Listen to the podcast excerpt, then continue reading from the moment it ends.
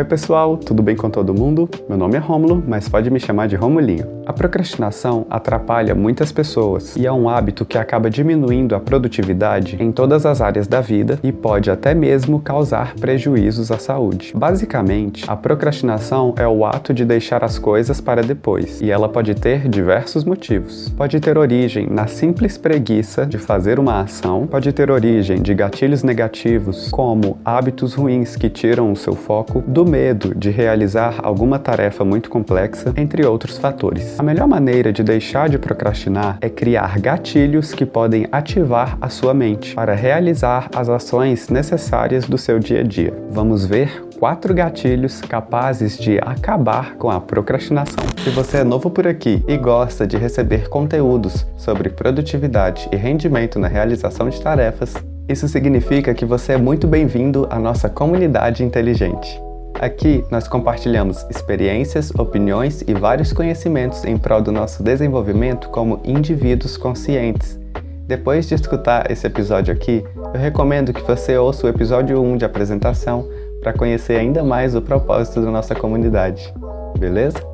Gatilho número 1: um, identifique seus hábitos negativos. Cada ação que fazemos no dia a dia é determinante para a nossa produtividade e elas podem ser positivas ou negativas. O primeiro passo para deixar de procrastinar é encontrar os gatilhos negativos, aqueles hábitos que você possui, mas não percebe e que acabam levando você a procrastinar. Você pode, por exemplo, ter o hábito de olhar as notificações do celular sempre que acorda, e isso pode fazer com que você atrase o seu dia, já que geralmente desperta a vontade de ficar deitado um pouco mais. Esse hábito ruim pode fazer com que você inicie o seu dia sentindo preguiça e possa rejeitar qualquer tarefa um pouco mais trabalhosa. Parece bobo, mas identificar esses gatilhos negativos é essencial para que você consiga parar de procrastinar. Somente assim você conseguirá encontrar gatilhos positivos e hábitos que aumentem a sua produtividade ao longo do dia. Gatilho número 2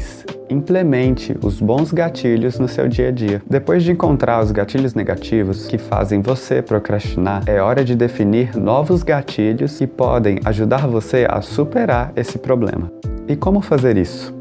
Bom, isso é muito pessoal, afinal, cada um conhece a sua própria rotina. Mas para ajudar a entender melhor, vamos pegar o exemplo anterior. Em vez de olhar as notificações do seu celular logo que acorda, coloque o despertador e crie o gatilho de sair da cama assim que acordar. Deixe o celular distante e levante da cama. Você vai ficar meio sonolento nos primeiros dias, mas com o passar do tempo se acostumará a levantar de imediato. Seguindo o exemplo, você pode otimizar o seu dia começando a conferir as suas tarefas, e assim você se sentirá mais disposto. Gatilho número 3: comece o dia pelas tarefas importantes. Essa é uma excelente dica para você se estimular e deixar a procrastinação de lado. Faça uma lista com as principais ações do dia e defina as prioridades de acordo com os seus resultados potenciais. E faça essas tarefas primeiro antes das outras. Assim, você realiza ações de impacto logo no começo do dia, quando está mais disposto e pode ter resultados melhores. Geralmente, as tarefas mais importantes do dia são a minoria dentre as tarefas diárias e podem trazer mais resultados em curto prazo. Essa é uma forma de garantir mais motivação no seu dia, já que com o tempo você começará a sentir os resultados. Gatilho número 4. Procure fazer uma parte de cada tarefa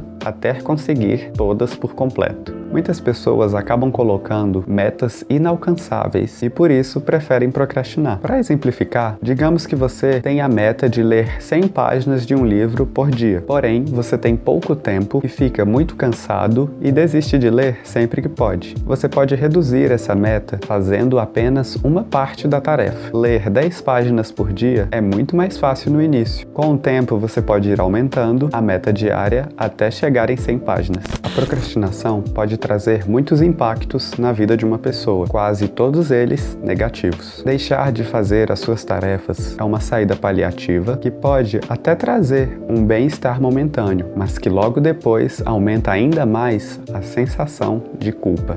Mas é claro que esse tema não é só isso. Você pode se aprofundar em vários outros assuntos relacionados.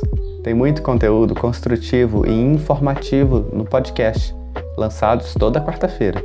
Não esqueça de seguir e ativar as notificações para você ficar por dentro de tudo e ainda se aprimorar bastante com a gente. A gente termina por aqui. Um super abraço e até o próximo episódio.